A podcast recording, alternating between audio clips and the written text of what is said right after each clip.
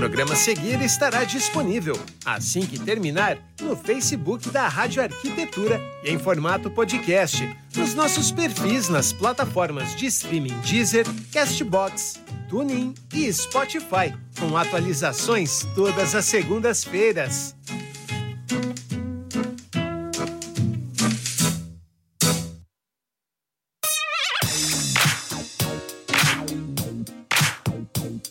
Rádio Arquitetura, Rádio das Mentes Criativas.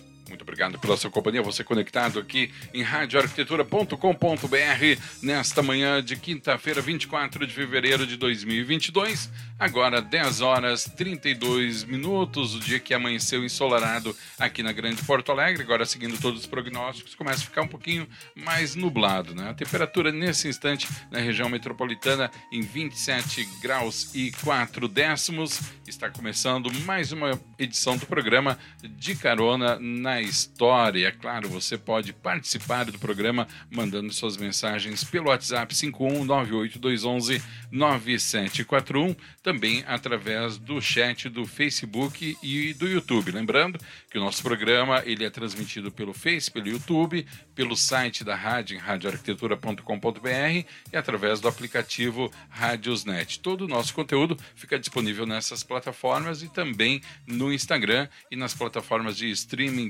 Deezer, Castbox, Spotify e TuneIn.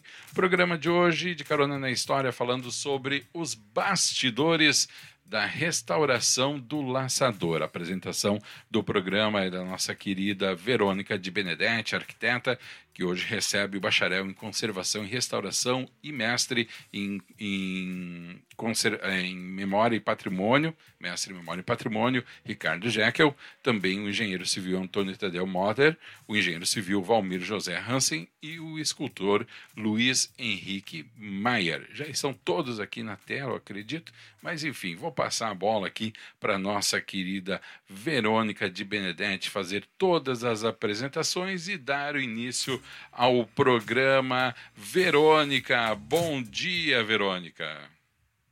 Peraí, tu tá. Bom dia, bom dia. Tava mutado aqui, acho que foi você que me mutou. É, olha, eu nem vou te dizer nada, tu não pode reclamar. Hoje tu não pode reclamar de mim. Eu tô te dando uma hora, Verônica, de programa. Imagina, olha, gente, nós estamos privilegiados, porque caso vocês não saibam, o programa é de meia hora. Só que eu disse, ai, não, Alexandre, por favor, uma hora, meia hora é muito pouco para falar sobre o laçador. Me dá uma hora. Então, nós já estamos aqui numa condição privilegiada. Estou sentindo. Ah, Luiz está entrando, então, coloquei. né? Uhum. Ah, Luiz, estava sentindo sua falta.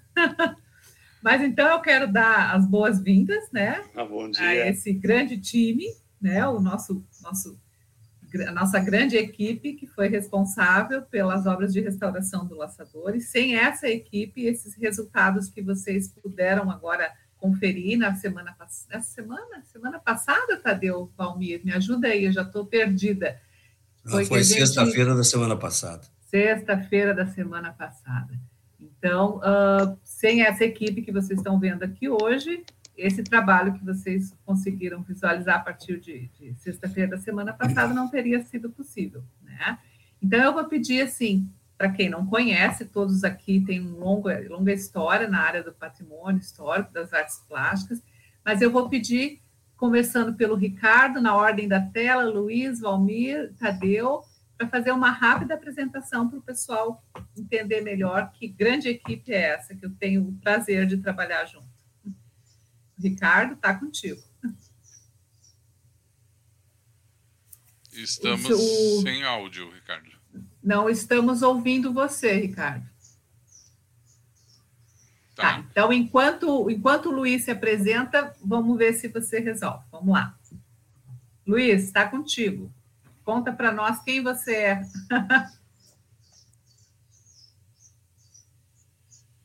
Está ouvindo, Luiz? Tá, bom dia. Bom dia a todos. Bom dia. Meu nome é Luiz Henrique Maier, eu sou escultor, né, mas faço um trabalho paralelo em restauro, né, me dedicando geralmente a, a esculturas, né.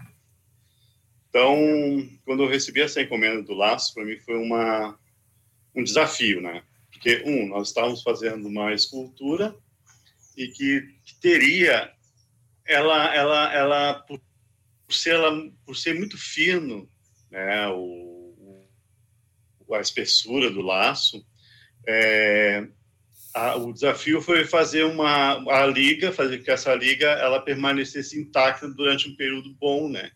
E então, que Luiz, recorresse a poucos a pouca intervenção, né? Luiz. O que eu pensei então, pensei como eu eu, eu segui as orientações da, da, da engenharia de materiais da URGS, né? Como foi no passado, que seria importante usar o a resina epox né? Juntamente com a liga que eu fazia, no lugar da resina isofitálica, né? Luiz, Luiz. Só, então, Luiz, só um é, tá essa, essa composição tá nos ouvindo. tinha um, um, porém, ela demorava para secar. A secagem da resina, a hipóxia é muito maior do que a resina isofitálica. Uhum. Alô, Luiz, está me ouvindo? Está ouvindo? Tá. Uh, sim, eu só queria. Não, não vou te interromper. Eu vou te interromper sim. um pouquinho, tá? Porque agora, não, nesse momento. Não estou ouvindo. Eu vou, eu vou retirar o Luiz para que ele possa entrar tá. novamente. Sim. Ele entra de novo, tá? Eu tá. acho que está atrasado. Eu, eu, eu, tá só, eu, só, é, só, vou pedir, Verônica, que faça contato com ele enquanto o Valmir se apresenta para tá. hum. indicar ele que ele foi tirado por causa do delay, também não estava tá. ouvindo, tá? Mas vai lá, o, tá. o, o, pode seguir na sequência, Verônica. Bom, então, Uh, agora mudou a nossa sequência, mudou, Tadeu. Mudou. Tadeu é teu ex-colega, viu, Alexandre? Porque o Tadeu ah. já foi radialista. Olha, eu, eu vou te dizer que é quando, quando eu vi esse nome, aí eu pensei, eu conheço de algum Ah, tá. tá certo. Eu, eu, tu não terias memória para isso, porque quando eu trabalhava em rádio, eu acho que tu não era nem nascido ainda. Ah, não, não, não, Mas... põe, não põe em dúvida os meus botox. Mas, de qualquer forma, realmente trabalhei em rádio muitos anos na minha vida e, e foi uma época muito gostosa, realmente foi. A, os colegas eram todas pessoas formidáveis e foi uma. E tenho boas lembranças daquela época. Que bom, que bom. E aí, Tadeu, a Verônica saiu? Acho que saiu. Mas, mas vamos lá, vamos partir para as apresentações, Tadeu. Não, assim, ó, o, como é que, tu, como trabalho... é que tu saiu dessa área da, do, do, do, da rádio e entrou na área do restauro e da. Não, na verdade, na, na rádio eu trabalhava quando eu estudava engenharia, né? E eu fiquei ali na, fiquei na dúvida, inclusive, de continuar na, no, no, radialismo ou trabalhar de engenheiro. Uhum. Aí foi para o lado do, da engenharia. Bem, mas e aí, a partir daí, evidentemente, que rádio ficou, ficou para trás. Né? Uhum. Uh, com relação ao trabalho propriamente, eu já, uh, o Valmir, uh, eu e o Valmir, já há muito tempo atuamos né, conjuntamente, em parceria, trabalhando juntos nesta área de restauros. Uhum. Uh, de todo tipo de restauro de, de, imóveis tombados e coisas do gênero. Tá? Mas, uh, especialmente nessa área de metais, a gente fez alguns trabalhos, tá? um trabalhos assim bastante relevantes, que foi a caixa d'água de Pelotas, que é um material em, uh, que ela é constituída de ferro fundido, um material que foi trazido da Escócia é, para o Brasil em, lá em 1800 em alguma coisa é, e, e, nós então recuperamos toda essa esse, é, essa essa obra em Pelotas e realmente foi um trabalho bastante bastante assim exaustivo né e que que nos deu assim base para bastante coisa depois né? Também fizemos os açorianos, tá? Que também foi um trabalho que a gente fez de restauro das bases, etc. Mas depois o Valmir vai falar um pouquinho também. Uhum. O, o, Júlio de Castilhos, que foi é, em bronze, que foi o primeiro monumento, assim, o primeiro bem em bronze que a gente atuou, é, assessorados lá pelo, uh, pelo artífice francês, aquele Antoine, né, que nos deu ali um apoio e, enfim, passou para nós bastante conhecimento da área. E, e agora, então, o laçador. Então, eh, já tenho aí um, digamos, um, percurso já bastante grande nessa área. Tá? Mas agora, o, não sei, posso passar para o Valmir, que o Valmir complementaria, não sei. Valmir, no fim, eu acho que eu falei muita coisa e tu não vai falar quase nada. Mas, caso... mas eu acho que você esqueceu de dizer que você é engenheiro civil, ou eu que não ouvi. Não, não, eu, eu, falou, eu, eu não sei se eu disse que eu era ah. engenheiro civil, mas eu sou engenheiro civil, sim. Né? Pelo menos é o que diz o diploma ali, né? Valmir. Vamos lá, Valmir. Bom dia. Estão me Bom ouvindo? dia. Sim, sim. Sim, muito bem. Bom dia a todos da mesa, bom dia aos rádio ouvintes, aos internautas. Bom, eu, o culpado de eu ser engenheiro civil é o Tadeu, né? porque eu iria fazer administração de empresas e ele me persuadiu a fazer engenharia civil. Ah, então foi ele. É, Ah, nós ah, trabalhamos- Vamos lavar, vamos lavar essa roupa suja agora. Nós trabalhamos juntos desde. Eu, eu sou Catarina, né? Eu sou nascido em Itapiranga, Santa Catarina, e eu trabalho com o Tadeu desde o dia 26 de setembro de 1990. É, e desde então, aprendi muito com ele, sempre trabalhando juntos, e, e realmente a gente fez muitas obras de restauro, né? Tanto de, tanto de edificações, tanto de monumentos. eh, lá nas missões, nas ruínas, reestabilização de estruturas, acessos. Eh, realmente muito e muita coisa foi se aprendendo ao tempo, né? Com pessoas mais experientes, com pessoas com vindas de fora, que no caso do Antoine. E eh, no- na questão dos restauros, sim, né? Eu participei de todas dessas que o Tadeu falou né, lá na, nos açorianos, né, foi a recuperação da estrutura, que é um material um pouco diferente, é o, o Aço Cortem. aço cortem, né, e depois foi feita, foi feita toda a recuperação estrutural, foi feito um, ainda na ideia do preenchimento interno da estrutura com concreto, né, lá foi feito o preenchimento da base até acima do nível do solo, a base interna com concreto. Depois teve outras agora no último ano que a gente fez também no Parque da Redenção, ah, o, o chafariz imperial, ah, o recanto europeu, o ancoradouro, o recanto da ilha, né? Ah, o menino da cornucópia, juntamente com o Luiz, né? Eu fiz toda a estrutura, o, a, a piscina, a, recuperação da, da impermeabilização da piscina, nós fizemos, né? Eu, eu tenho costume falar eu, né? Nós, com o Tadeu junto, e a base onde fica o menino da cornucópia, e quem fez o, o, o, no, o novo monumento do Menino da Cornucópia é o Luiz. Luiz daqui a pouco está aí. E aí, mais ou menos, isso é a nossa história. Né? Perfeito. Ah, Ricardo, estamos com o teu áudio agora? Pois então, vocês estão me ouvindo? Perfeito, ótimo. Perfeito. Perfeito. Tá. Passei para o celular Sim. agora que fica Sim, mais. Estamos ouvindo bem. Tá, ok. Bom, é, há muito tempo, assim, muito tempo, assim, digo uns, 10, uns 20 anos, eu sempre me interessei pela restauração e fazia algumas coisas mais é, caseiras, né, artesanais, para amigos, tá? Sempre me envolvi com metais, sempre. E quando surgiu a universidade aqui, o curso de conservação e restauração, a graduação, né, o bacharelado, eu caí direto, né? Fui a primeira turma da, da universidade e então progressivamente eu continuei me envolvendo, né? Fiz o mestrado e durante o mestrado eu conheci a Virgínia é, Virgínia Costa, né? Isso, a Virgínia e a Virgínia é, conversando com ela, ela me puxou para trabalhar junto com para fazer o exame do laçador né, aquela análise que nós fizemos lá junto com o Antoine. E o- foi direto, a relação com ela e com o Antoine também, embora o meu francês fosse parco, né, muito pouco mesmo, mas ah, o entendimento... Né? É, mas o entendimento do, do o conhecimento de materiais, equipamentos, foi muito fácil de a gente se comunicar nesse sentido, né? E, bom, aí em seguida a coisa foi acontecendo. Vou, participei junto com o Tadeu, que vocês me acompanharam no Júlio de Castilhos, e agora desenvolvendo, colocando em prática todo o conhecimento com, com o laçador. Aí, Luiz, resumidamente é isso.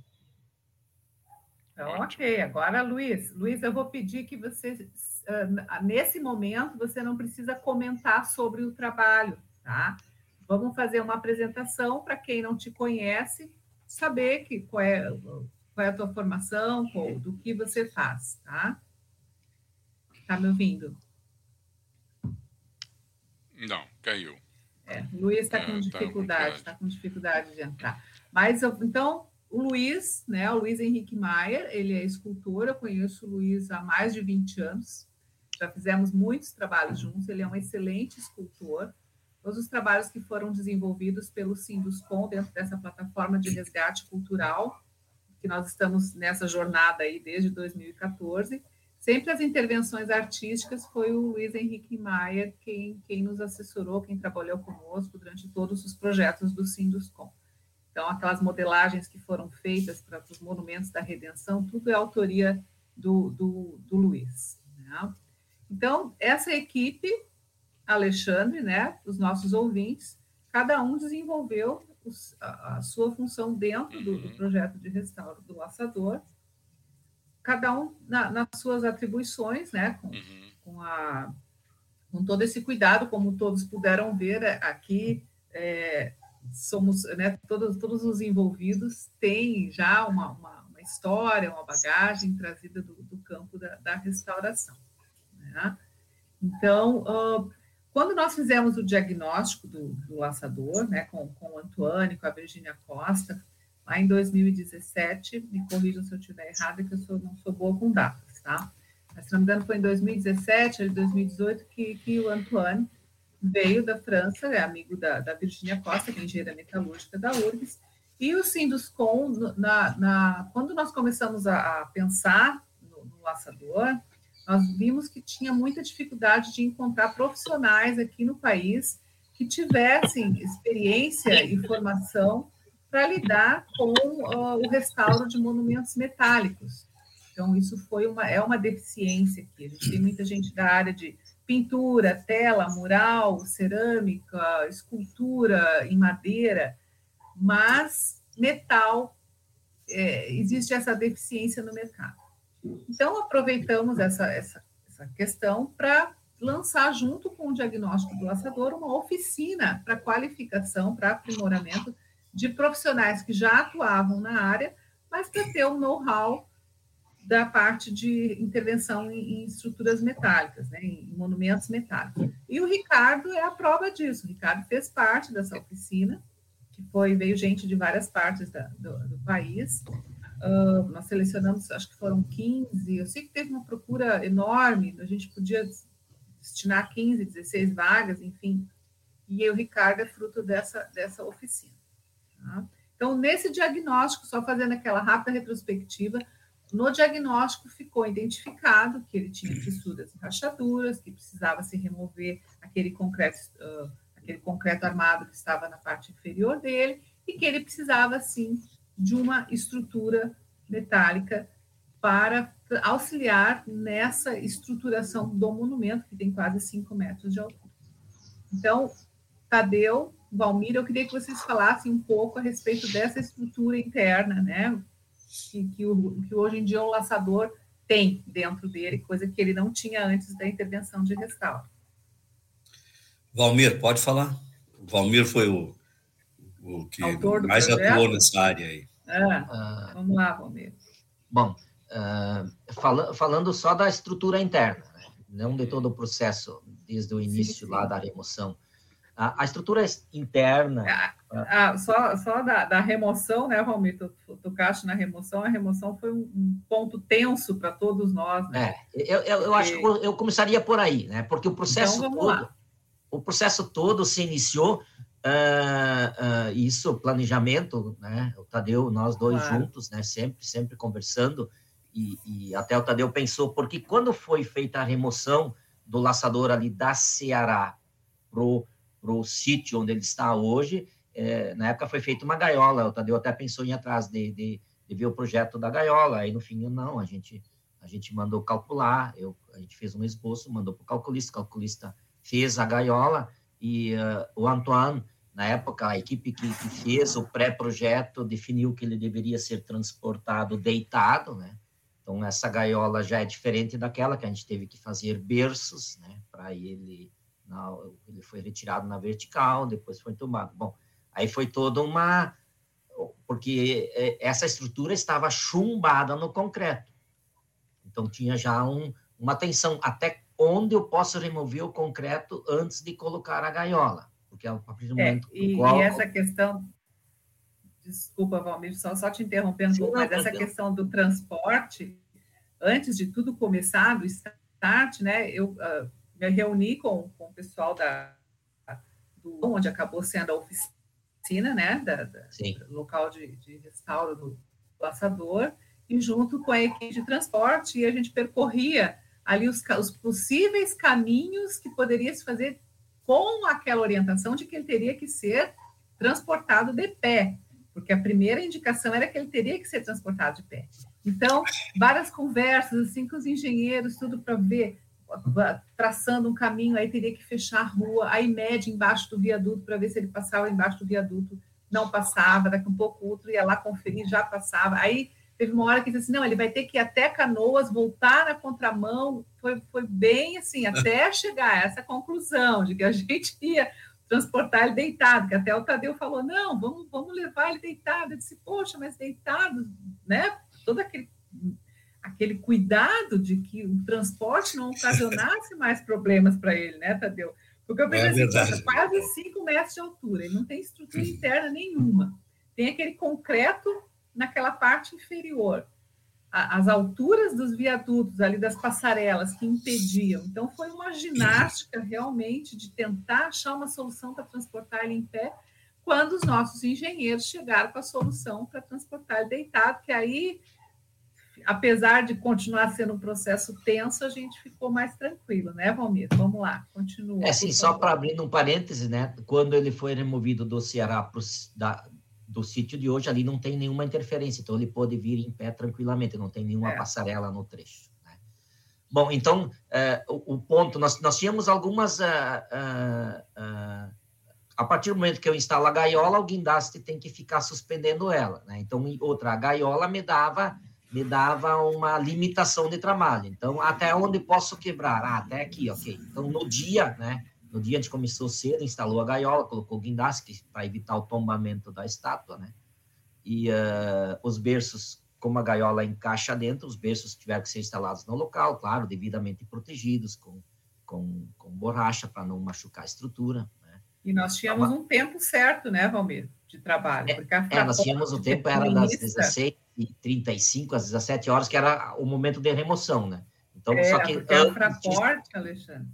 Antes disso, a gente tinha que terminar de soltar a estrutura. Isso aconteceu, acho que era umas 14h30. Então, opa, está solta, está suspensa. Ai, que é, porque Aí depois assim... a remoção, a, a, apesar de toda a preocupação que nós tivemos, eu, Tadeu, nós revisamos o projeto diversas vezes, pontos de solda, e, e o dia foi, assim, bem tenso, né? Porque não podia dar errado, né? Tem gente filmando, tirando foto de tudo que é lado. Valmir, Valmir desculpa, desculpa te interromper, mas eu quero fazer aproveitar esse momento para te fazer uma pergunta e estender a todos, a todos os demais. Essa okay. tensão, né? Uma porque a gente está lidando com um monumento que é praticamente um símbolo do Rio Grande do Sul. Dois, a expectativa de um trabalho de restauro, né? E terceiro, e o Tadeu vai me entender nesse, nesse ponto, a pressão midiática que se fez em cima de, de todo o processo, com reportagens na TV, uh, fotos e tal. Em algum momento vocês sentiram esse peso dessa responsabilidade de, de um trabalho desse aí? Sim. Desde, desde o, o, o dia tá da fechado. primeira reunião. Desde o dia da primeira reunião. Eu, eu chego a me, chega a me, me, me, me arrepiar, porque porque eu, eu sou do movimento tradicionalista. Eu uhum. sou patrão de piquete, eu sou vice-presidente da Associação dos Piquetes. Ah, e o, e o pescoço na reta, então. E o pescoço na reta, e o pessoal, ah, que legal que você está trabalhando nisso e tal. Então, a pressão era imensa, né? É, orgulho, né? Orgulho que eu sou catarina, né? E estar tá aqui trabalhando no, no, símbolo do tradicionalismo, isso para mim foi um orgulho muito grande. Depois mais é. adiante a gente vai É, Valmir. Um ah. É, Valmir. Não, e o pior, o pior é que a gente não podia, ah, assim, ah, exteriorizar uhum. essa atenção. Exatamente. Porque tudo era captado pelas lentes aí, pela, e pelos microfones da imprensa. Tem mais um detalhe. Ah. Tem mais um detalhe. Ainda tem a família Caringe, ainda, junto disso tudo. É, né? Essa pressão que então a gente tinha que Nossa, fazer cara ainda de relaxado, de estar. Tá... tá tudo é, sob controle. E essa questão, e essa questão dos tempos. Tinha que estar tá rindo a questão, ainda. Hum. A questão dos tempos, né? Que, que foi uma coisa que me gerou uma tensão muito grande. Quer dizer, a gente tinha um tempo certo, existia uma janela aérea que a Fraport nos deu e disse: olha, vocês podem movimentar aqui uh, uh, uh, os equipamentos até né, os guindastes, tudo numa janela de meia hora. E aquele concreto que a gente imaginava que tinha determinada dureza estava muito mais resistente do que a gente imaginava. E dele é. britadeira e dele trabalho, porque a gente tinha uma janela para trabalhar. Se a gente não aproveitasse aquela janela, a gente não ia yeah. poder tirar ele. Imagina, yeah. imprensa toda em volta, ah, as pessoas paravam seus carros em locais proibidos para poder descer ou ficar olhando, e de repente fechou a janela e você não pode tirar ele. Imagina o que, é, que, era foi, isso. Foi, né? era um, foi, e não tinha plano B, né? Não, não tinha plano é, B. É, é pra, pra, só para o, o, que a Verônica falou dos carros, né? Teve um, um, um, cidadão, devia ter pego o nome dele, ele veio de Santo Ângelo de bicicleta para assistir. Ele ficou ali do lado, ele não, ele não tinha água, a gente forneceu água para ele tomar. Imagina tudo isso, você olha esse cenário, sabe a, a responsabilidade. A responsabilidade. Vai... E, não, e os cavalheiros também que acompanharam ali, né, a gauchada ali, tudo, tudo, tudo assim, eh, eh, assim ocasionava assim um, uma, um uma tensão de tensão. Muito grande. É. E isso aí de certa forma recaía, claro que né, a Verônica participou de tudo, mas recaía eh, no, no Valmir e, e em mim. Né? Os engenheiros então, da equipe, né? Tadeu, coisa, tinha coisas que só eu e o Valmir sabíamos né? e que nós não podíamos transmitir. É, tipo o quê? Mas, tipo, tipo o quê, Tadeu? Bom. Tipo Oi? quê? O que, que você sabia que não podia transmitir? Não, isso Agora aí que já deu certo. deu certo, jamais, Tadeu. jamais alguém vai saber. Mas já deu certo, Tadeu. Que isso?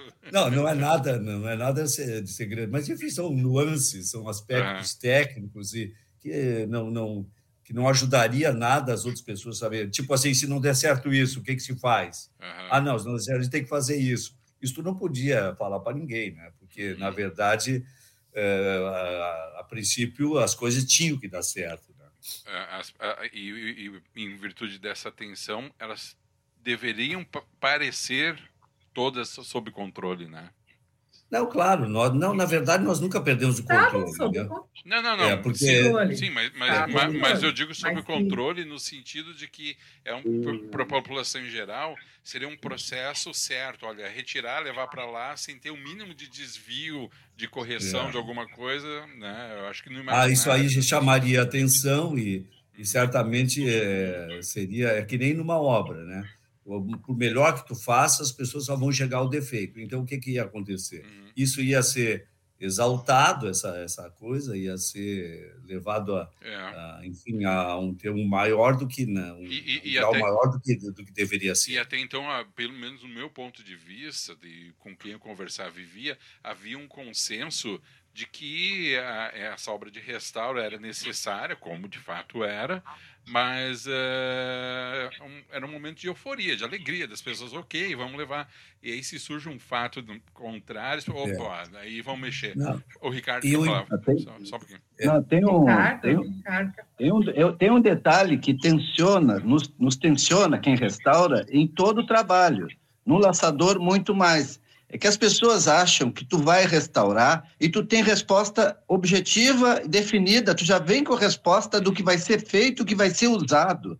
E não existe nenhum restauro igual ao outro, tem que ser feito teste de solda, teste de pátina. As, existem N opções que tu tem que fazer o teste no local, decidir o que é mais conveniente para aquele é. tipo de metal, né? É para aquela liga, né? Então as pessoas acham que tu tem tudo pronto.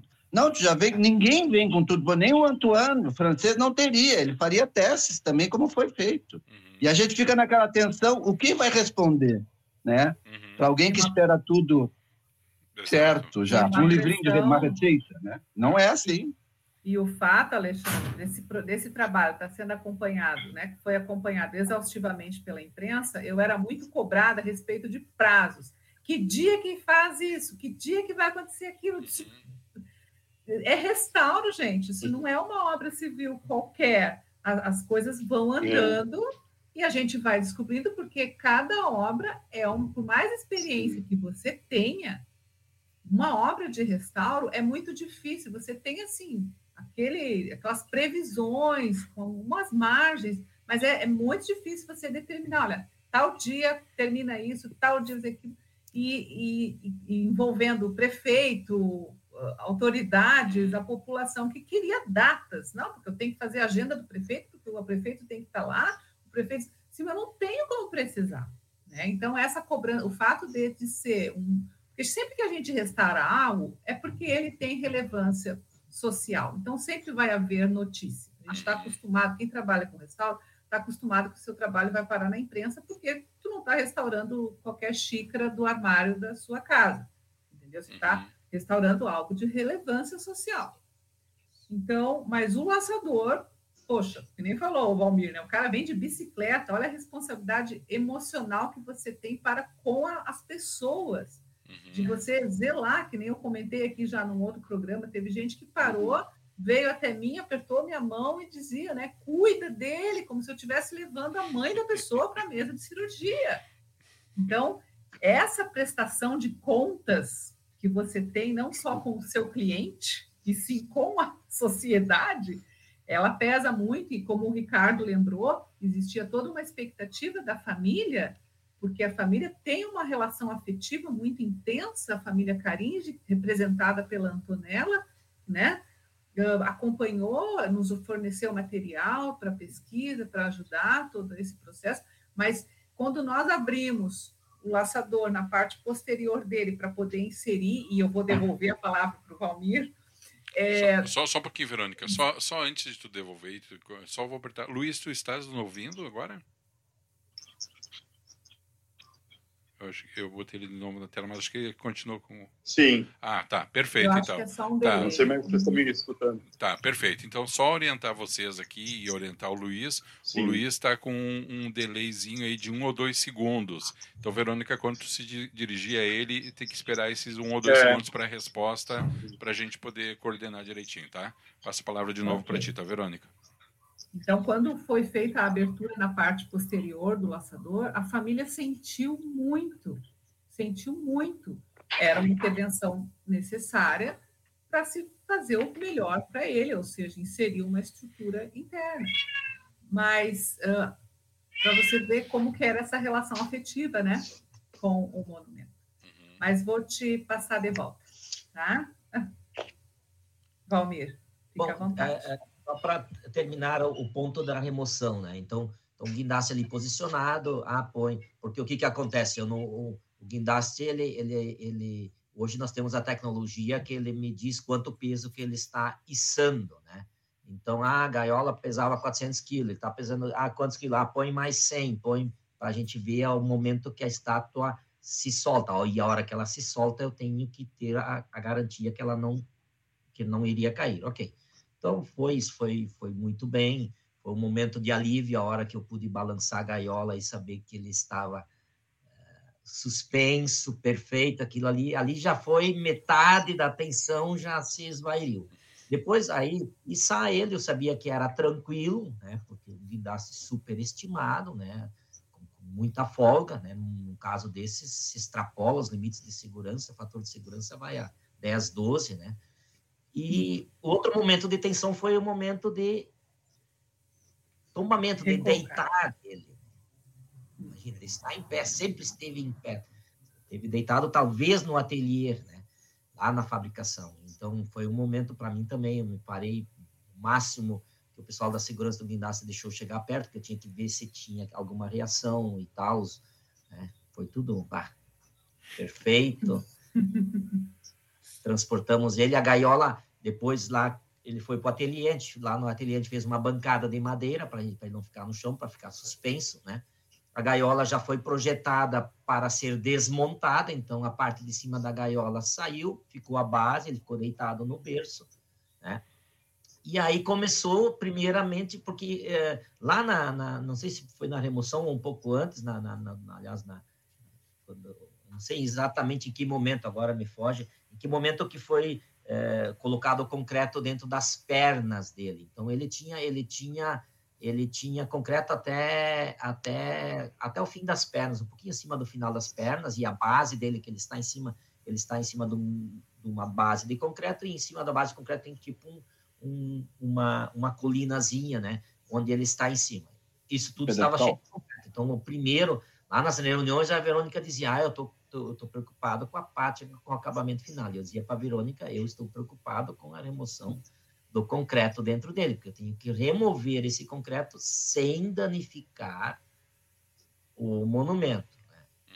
Então foi um desafio. A gente ficou ali três semanas praticamente removendo o concreto. Olha, saiu. Eu não cheguei a contar, devia ter contado, mas a última contagem que eu fiz eram 62 sacos de caliça, deve ter dado uns 73, 74 sacos de caliça que saíram de dentro dele.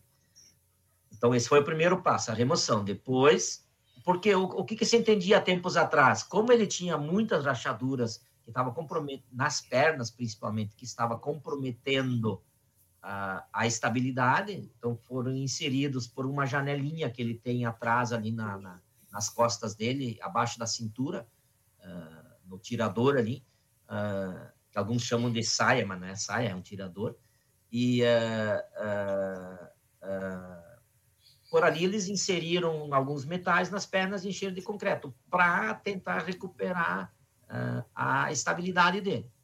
Só que o concreto, num, num, num material que nem o bronze, que é um material mais. não é tão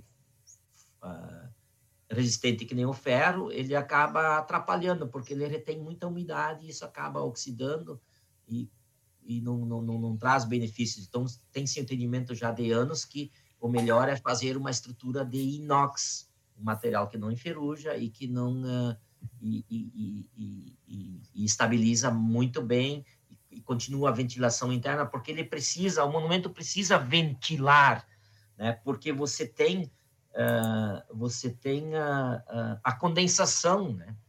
Você tem uma base, ele está em cima de uma base de concreto e ali você tem umidade. E, e essa condenação, condensação, né? O, o sol batendo para o lado de fora, o metal por dentro é frio, a base é fria, gera uma evaporação. Então, sempre você tem uma umidade, né? E essa umidade, ela tem que, eu tendo ventilação de ar por dentro dela, ela, ela se dissipa mais é, facilmente. O concreto já Sim. segura essa umidade. Então, esse é o princípio, né? Remoção do concreto. Então, foi feita toda uma estrutura de inox dentro dele para fazer essa estrutura, foi aberta uma janela nas costas dele, abaixo da cintura, onde a, ah. está a daga dele ali, ah, né? Ali foi aberto o um buraco onde, onde a gente entrou para eu entrei para dentro, eu engatinhei dentro dele, lembrando que ele tem 4 metros de altura. Ele tem dois, a, a, em escala seria 2,2 vezes a altura de uma pessoa normal. Então eu, eu engatinhei dentro dele, foi outro momento de emoção para mim. E Valmir, então, só para só te interromper um pouco assim, já que tu puxou essa história do material, Luiz, tu conseguiria nos falar, você estava falando sobre o material, né, que foi feito todo um estudo com acompanhamento da URGS, da Engenharia de Materiais, poderia nos falar brevemente assim sobre essa questão do material Sim. do laço?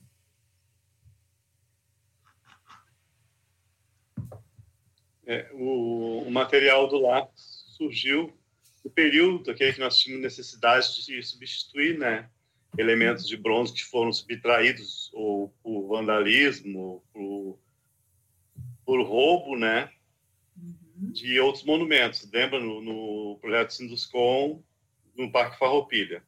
Então foi foi feita uma liga, criada uma liga que eu pesquisei e consegui fazer um um apanhado de substâncias que também a o bronze, né?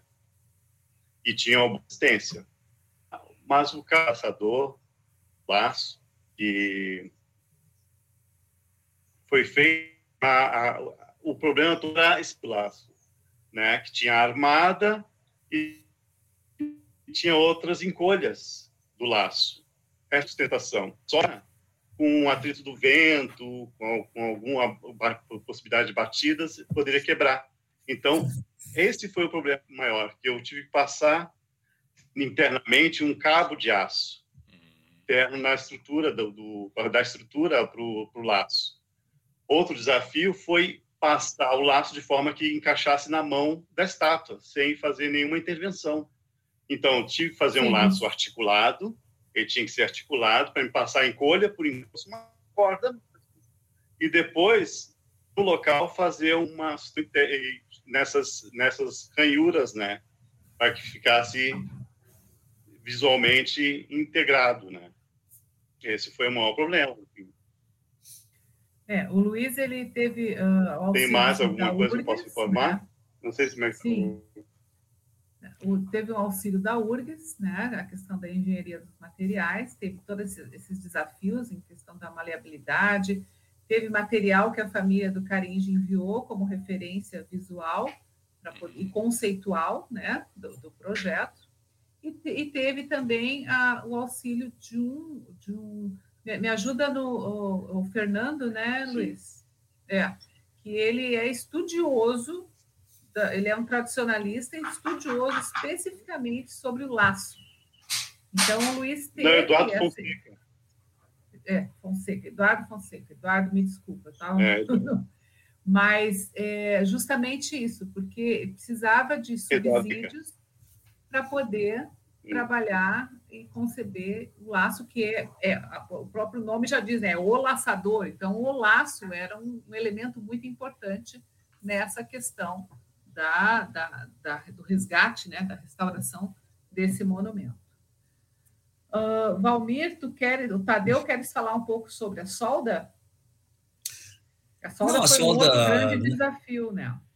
É, na, na verdade, assim, essa parte da sua a parte da estrutura, o Valmir já complementou, então foi, na verdade, a estrutura, ela como para estabilizar a, o laçador, estabilizar a imagem, pela retirada do concreto, houve a necessidade de ser substituído por algum outro material. Então, nós usamos uma estrutura de inox que formou uma espécie de esqueleto do, do, do laçador, tá?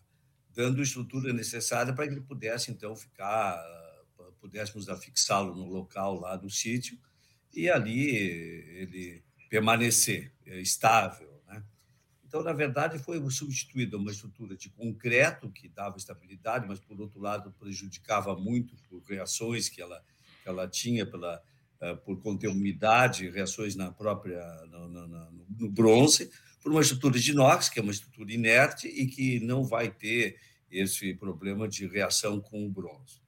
Bem, Uh, isso aí, nós uh, foi feito um cálculo estrutural né, dessa estrutura para que para que ela absorvesse os, todos as, assim, os esforços, né, que possivelmente ela ia ser submetida lá em loco no sítio e claro com bastante segurança e foi também essa foi colocado uma parte dessa estrutura na, na base do laçador, na base que ele tem ali, que é, um, que é uma espécie de, de, de local onde ele está uh, posto, onde ele está colocado, uh, que tem uma altura ali de uns 25, 30 centímetros, uma largura lá de um metro e pouco.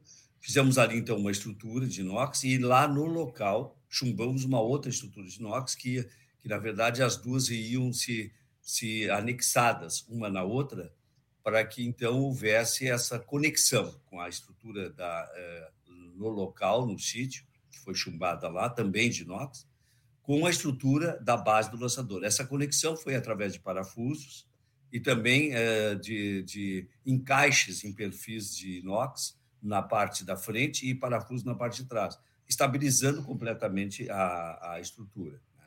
Então, isso, eh, nós lá na, no local ensaiamos duas ou três vezes, duas vezes fizemos ensaios com uma outra estrutura similar que foi, que foi feita lá, um, uh, para que uma réplica, para que nós, no momento de levarmos essa estrutura lá para o sítio, não tivéssemos nenhuma surpresa. Né?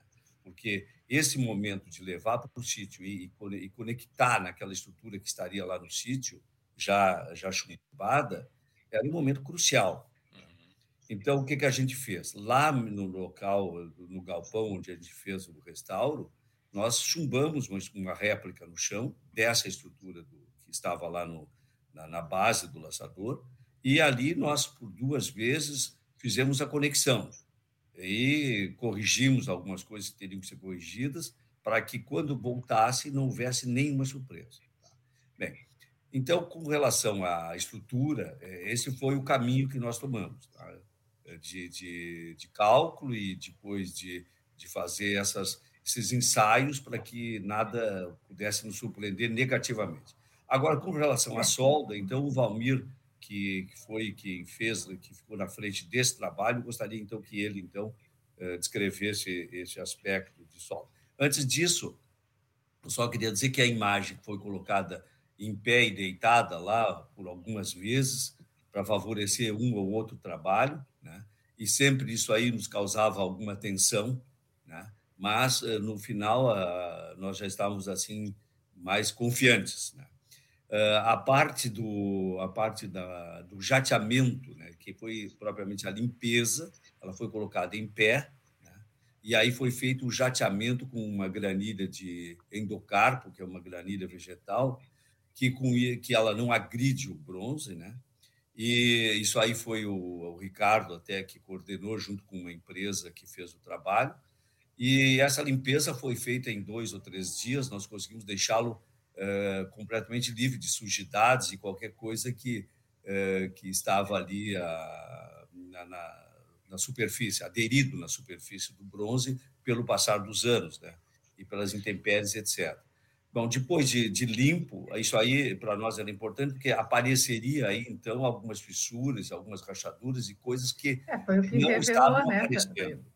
Foi, foi o que revelou. É, o, que revelou. o jateamento revelou essas soldas, que nem a gente comentou que foi uma, o jogo do ligar os pontos, né? A gente via fissuras, via alguma rachadura, mas após o jateamento nós vimos que essas rachaduras e fissuras elas davam a volta nas pernas dele, é, ou seja, ele poderia cair, tanto é que na hora que se constatou isso, ele estava em pé e a medida na sequência foi deita ele de novo, porque ligou os pontos, ele pode não resistir, nós temos que deitar ele de novo. É, Mas, porque... Valmir, eu queria que tu falasse, só, só para concluir, Tadeu, assim, uh, essa questão do jateamento, então, ela foi fundamental, né?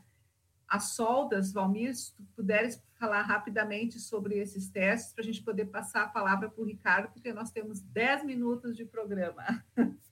Tá, então, rapidamente, o, o, o, bronze é uma liga composta por diversos metais. Tá? Então, normalmente a liga tem em torno de 10% de estanho, que é um, um material um pouco mais é, duro. E, e, nesse caso, as análises que a URGS fez, é, nós tínhamos pouco estanho, né? estanho em torno de 4%, 4,95% aproximadamente em alguns pontos, outros pontos. E se falando em liga de bronze, nós não, não estamos falando de uma ciência exata. Né? Ela, ela muda alguma, a matéria-prima, a mistura na fundição. Então, não existe um processo de solda, não existe um padrão de solda definido para bronze, assim como existe para aço A36, para cortem, para diversos pra materiais, para cobre. Né? Então, é, quando se pega uh, um, uma solda de, de bronze, você precisa fazer testes. Então, a gente pegou um material é, muito parecido com o que nós tínhamos na estrutura. E depois, a gente começou a fazer testes. A gente fez teste com vareta de Foscoper, que se usa em, em cobre. A gente fez teste com solda prata. A gente fez teste com o eletrodo de cobre, o WI85, utilizando ele como eletrodo, né, numa inversora. E a gente fez teste é, removendo o revestimento desse mesmo eletrodo de cobre, transformando ele numa vareta de solda para ser utilizada no TIG. Na TIG. É, então, nós tivemos algumas tem... conclusões. A solda com o eletrodo W85, com ele revestido, ele dava um aquecimento muito grande. E como tinha muito chumbo, o chumbo derrete muito fácil. E aí a gente acabava perdendo material. Né? Aí a gente partiu não, é muito brusco, não tem como. Vamos para a vareta de Foscoper. A vareta de, fos, vareta de Foscoper não deu uma penetração, a sola tem que ter penetração. Assim como a do eletrodo dava penetração demais, que derretia o material, essa dava pouca penetração. Isso se faz testes, né? Uh, a solda prata deu uma penetração um pouco melhor, que era o que eu queria trabalhar com a solda prata, que é mais fácil, é mais rápida e tal. Mas não não ficamos satisfeitos com a penetração e aí não, não nos daria uma, um resultado final de resistência que precisávamos. E aí, por fim, a TIG, a TIG na, na, na vareta de cobre, né?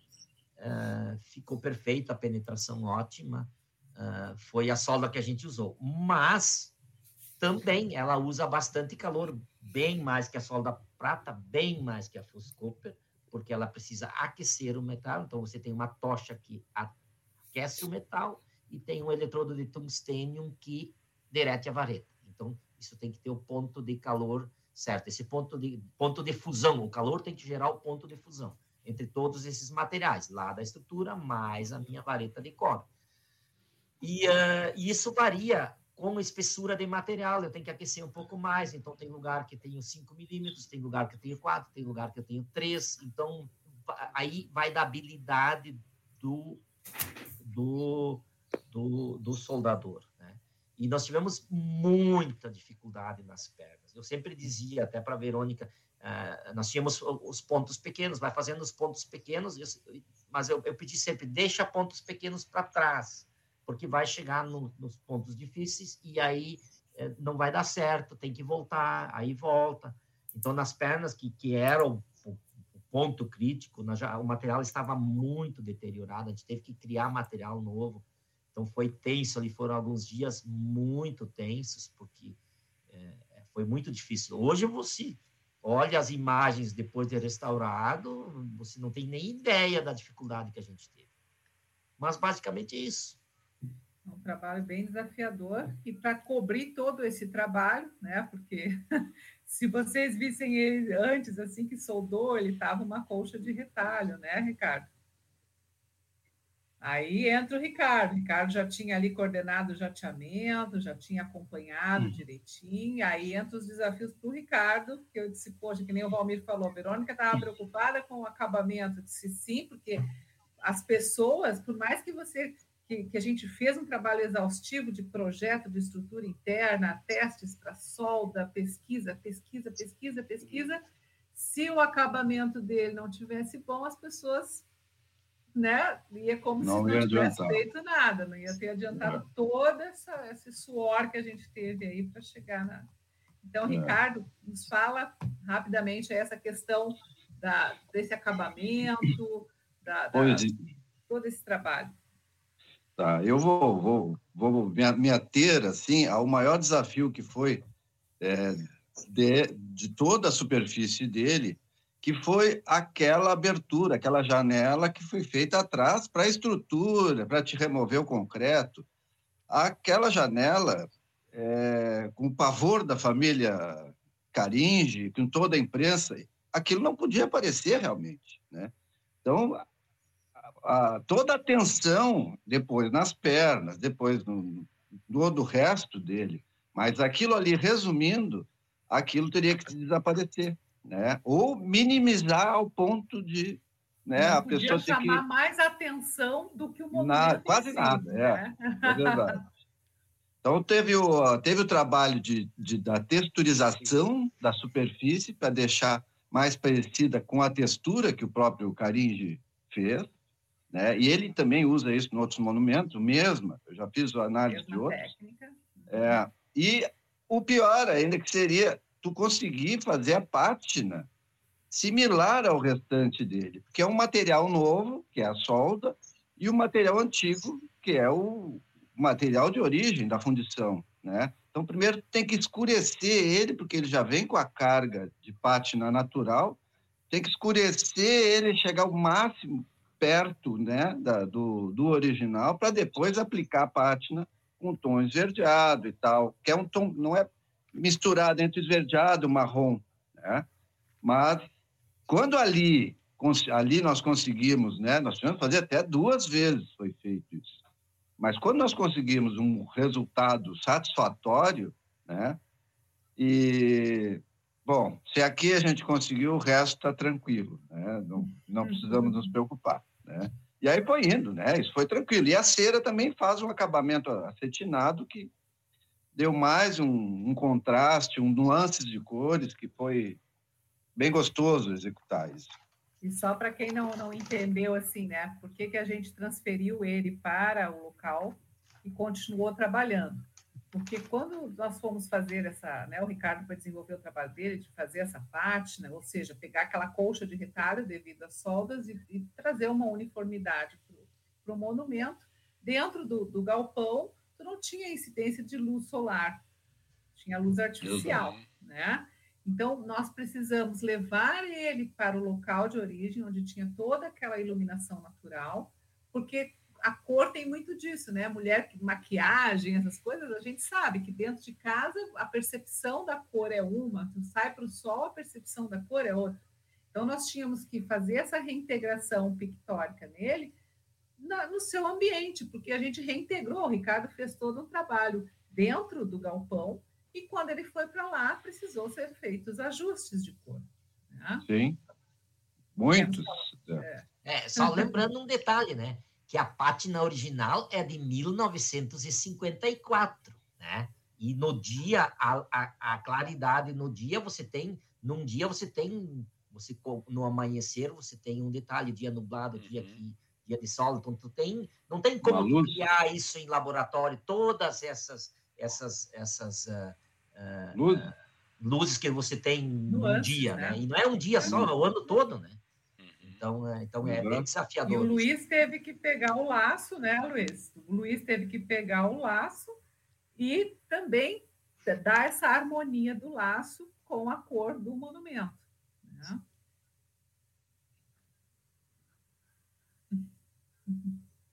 Então, ó, deu para perceber que não foi tão simples, né? Parece assim, ah, ele foi, voltou, parece que, mas muitos neurônios foram queimados nesse período aí. eu, eu, eu, tenho algumas, a gente está indo para a reta final, tenho algumas considerações. É. Uh, uh, primeiro, eu tenho uma curiosidade, não sei até que ponto ela é válida, mas é uma curiosidade, porque a gente sempre fala da questão da família do Caringe, né? Todo mundo sabe que o Laçador foi inspirado na figura do Paixão Cortes. A família do Paixão Cortes acompanhou esse processo? Uh, perguntou, se importou? Eh, teve algum envolvimento da família do Paixão Cortes? Ele, ele, o filho dele esteve presente, tá? Uhum. No dia da retirada, na, no dia da recolocação, mas diretamente para mim não chegou nenhuma, nenhum questionamento. Não sei se para o restante da equipe houve esse contato direto, mas ele esteve na remoção e na recolocação uhum. dele. Bom, e, e, eu tenho uma pergunta que a gente vai encerrar daqui a pouco, né, Verônica? Mas eu tenho uma pergunta Isso, que é a seguinte: no começo do programa a gente falou sobre tensão, né? Todo, tudo que envolveu todo esse processo aí. Teve comemoração no final de vocês? Olha, a gente ainda está precisando se reunir oh. no bar, na cervejinha. E eu vou te dizer né? outra: convidem quem deu a ideia. Porque a gente realmente precisa de uma foto da equipe. Olha que a gente não tem, hein? Bem lembrado, Alexandre. E é. eu comemorar o Luiz também. Que eu, é, Verônica, nós só, nós só estamos precisando de um patrocinador, né? Quem sabe. Ah, um patrocinador. Ah, ah, olha. gosta de participar, sim. Você, Boa, Tadeu. Quem, quem, é o patrocinador? Quem é o patrocinador que vai patrocinar a rádio a também? Rádio Arquitetura, como não? Ah, a, gente se vê na próxima é, restauração do laçador, então. É, é quem deu a ideia, quem deu a ideia. É, Ô, Tadeu, que é isso, Tadeu? Estamos no mesmo time aí, Tadeu. Tu vai fazer isso comigo. Mas a última, a última tensão do projeto foi em relação ao Luiz Henrique Maier, que hum. infelizmente contraiu o Covid Covid, precisou ser hospitalizado, e a imprensa e prefeito e a cobrança em cima de mim, disse, quando é que nós vamos terminar? Eu disse, mas o que, que eu vou fazer? Ah, Ele está é. doente, está hospitalizado. E o Luiz, bravamente, mesmo assim, oh, cê, sabe, não, não, não estava 100% restabelecido, ele teve que ir lá para cima do andaime, embaixo de sol e tal, e foi e honrou o compromisso dele de terminar o laço, que foi a última tensão, para mim foi a última tensão, Nossa, porque sem o nosso artista, né, o é. laço. ia ficar comprometido. Ele está com um delay ali, Verônica. Não ficaria. Isso. É. Bom, pessoal, estamos indo para o final. Antes de encerrar e antes da Verônica e os nossos convidados fazerem as suas considerações finais, eu quero agradecer em nome da Rádio Arquitetura a presença de todos os convidados aqui nesta manhã de quinta-feira. Parabenizar pelo trabalho. Eu realmente eu não sei uh, em que vocês têm essa informação, obviamente, né?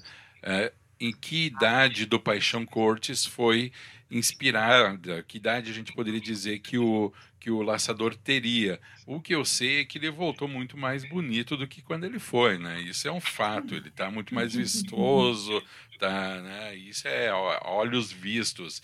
E, e isso muitas vezes para o público em geral é o que passa e às vezes é o que importa mas a gente sabe que tem outras coisas que são tão ou mais importantes do que isso, que é todo o trabalho, o carinho, o zelo e a responsabilidade de fazer um trabalho de um símbolo do Rio Grande do Sul, onde qualquer erro, face inclusive daquilo que a gente falou da imprensa, a repercussão negativa seria enorme.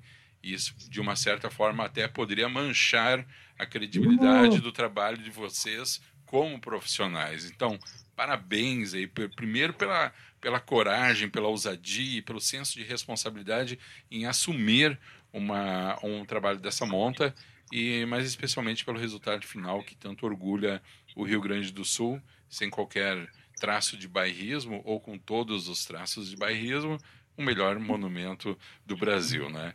Então, quero agradecer aqui aos nossos queridos participantes. Depois vou passar a bola para a Verônica e para os convidados, mas eu já vou me antecipar aqui.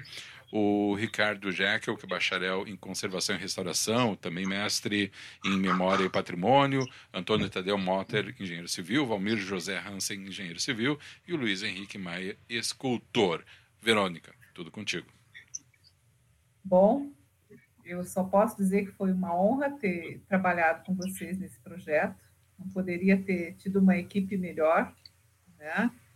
Então, né, tensões à parte, eu acho que a gente funcionou muito bem, todos juntos, e, e eu tenho certeza que, que o nosso trabalho também agradou as pessoas que né, tanto amam o monumento do laçador e a família Caringe, né, que sempre esteve presente em todo o processo.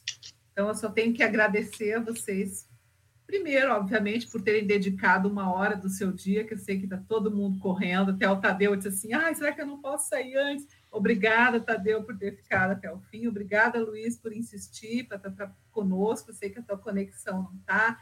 Valmir, sua dedicação de uma hora. Ricardo, eu sei que estava de férias. Mas eu agradeço muito e só tenho que finalizar dizendo que é foi uma honra trabalhar com vocês nesse projeto e que seja o primeiro de muitos outros. Passando a bola, então, rapidamente para o encerramento com os nossos convidados. Primeiro, Antônio Tadeu Motter. Ah, eu queria agradecer a todos também e, e fazer coro aí o que a Verônica falou. Foi uma satisfação muito grande trabalhar com todos. É, houve uma harmonia muito grande entre nós e isso certamente resultou, eh, foi um fator importantíssimo no resultado final. Muito obrigado. Ok, obrigado. Ricardo Jekyll. Passo as minhas as palavras do Tadeu e de Verônica. Foi um prazer. É, poderia até brincar dizendo que foi fácil, mas não foi. Né? Não, foi. não é, não dá, não dá para Pode dizer. mentir, Ricardo. Não, mas faria de novo, faria tudo de novo, tá? Graças a Deus ocorreu tudo bem, né? Temos, aprendemos muito e, e foi um prazer estar junto com a equipe, tá? Muito bem. Valmir? Olha, eu só tenho a agradecer, né? Só tenho a agradecer de, ter, de poder é, ter participado desse desafio. Realmente foi. A gente já falou antes, deu estresse, deu tensão e tudo, mas foi gratificante o resultado final, é gratificante demais todo mundo satisfeito, realmente sem palavras. Obrigado a todos. Muito bem. Vamos ver se a gente consegue ouvir também o Luiz Henrique. Luiz, a gente está com um delay ali, mas vamos esperar aqui. Luiz, se tu nos ouve, considerações finais. Sim. Ah,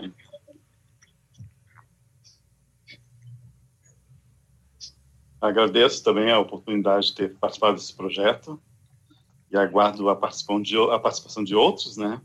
E eu tenho um agradecimento especial a fazer para o, o Eduardo Fonseca, que me apoiou muito na parte da confecção do laço, e em especial o guasqueiro Décio Gomes. Ele é um artesão que fabrica o laço. Então, ele, as partes principais do laço, ele fez a, a, o, o, modelo em escala para colocar no, no gente fazer cópia em, em silicone da arma, né? Então esse, esse apoio foi muito importante e agradeço também a todos, né, durante o, o percurso do projeto que que apoiou, foi foi coesa, a equipe foi muito boa, tá? E espero participar de outros projetos com vocês, né? Então, agradeço, agradeço a oportunidade da família Carite também deu é, para fazer esse trabalho. Né? Muito bem. Nós que agradecemos. Pessoal, antes de encerrar, deixa eu colocar aqui na tela. E é pra, isso. Para finalizar, o comentário do Andrew Nelestin. Esta é uma discussão muito interessante e informativa. Parabéns a todos que participaram dessa restauração histórica do icônico monumento de Porto Alegre e complementa dizendo que foi tudo fenomenal. Pessoal, grande abraço, muito obrigado aos nossos convidados. Mais uma vez, parabéns pelo trabalho, agradecimento, agradecimento uh, não vou me atrever em dizer em nome do povo gaúcho, porque eu não tenho essa força, mas agradecimento em toda a nossa comunidade, comunidade por ter, terem devolvido para nós esse símbolo uh, agora restaurado e com toda essa beleza que, e a representatividade que eles nos traz. Muito obrigado, Ricardo Jekyll, Luiz Henrique Maier, Valmir José Hansen, Antônio Tadeu Motter e a minha querida Verônica de Benedetti. Grande abraço, pessoal. Muito obrigado. Um ótimo final de semana a todos. Valeu pela participação em mais uma edição do programa de Carona na História programa transmitido aqui pela Rádio Arquitetura, que tem a apresentação da arquiteta Verônica de Benedetti, hoje falando sobre os bastidores da restauração do laçador, com os nossos convidados que por aqui estiveram, o Ricardo Jekyll, que é bacharel em conservação e restauração, mestre em memória e patrimônio, Antônio Tadeu Motter, engenheiro civil, Valmir José Hansen, engenheiro civil, e Luiz Henrique Maier, escultor. Agora, 11 horas e 39 minutos, a gente encerra essa transmissão por aqui. Você fica agora com a nossa programação automática e eu retorno a uma e meia aqui no comando da Rádio Arquitetura, uma nova rádio para novos tempos, Rádio das Mentes Criativas.